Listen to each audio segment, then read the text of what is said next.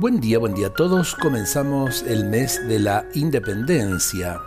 Para el creyente, la soledad no existe, porque creemos en un Dios cercano, amigo, lleno de amor.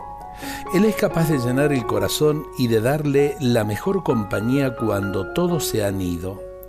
Él quiere respirar conmigo, pasear conmigo, trabajar conmigo. Un Dios que se hizo hombre para compartir mi vida nunca podrá alejarse de mí. Y Jesús resucitado está más cerca que nunca para iluminarme y sostenerme. ¿Quién nos separará del amor de Cristo? dice San Pablo.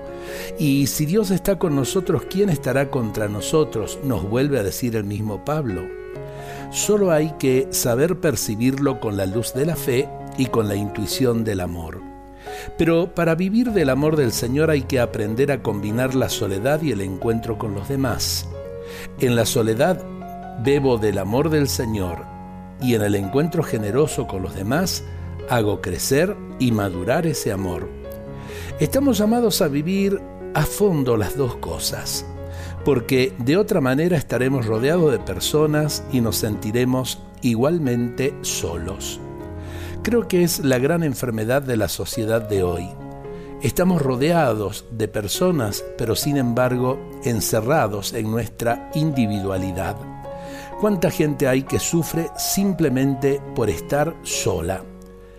Sola en el sentido ese eh, material de decirlo, estoy rodeado de gente, pero nadie me lleva el apunte. Qué triste que es esto. Creo que vale la pena darnos cuenta que hay eh, seres queridos que necesitan de nuestra presencia, enfermos que necesitan de nuestra presencia, ancianos que necesitan de nuestra presencia. Para pensarlo, Dios nos bendiga a todos en este día.